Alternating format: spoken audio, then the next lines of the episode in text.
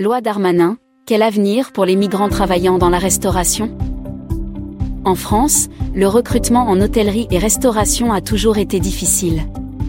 Et la crise sanitaire, dont les séquelles continuent à sévir, n'a pas été de nature à arranger les choses.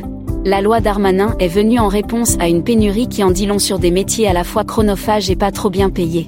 Si elle vient à être adoptée, cette loi est en mesure de régulariser des milliers de migrants en leur donnant la chance de sortir de l'irrégularité. Il est vrai que ce n'est pas une grande porte de sortie, mais elle en est bien une. À côté du secteur du BTP, l'hôtellerie et la restauration constitueront, en effet, une aubaine pour les sans-papiers.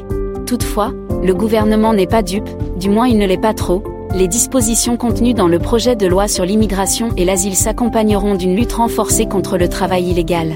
Des amendes pouvant aller jusqu'à 4 000 euros, 8 000 en cas de récidive, pour l'employeur sont entre autres prévues.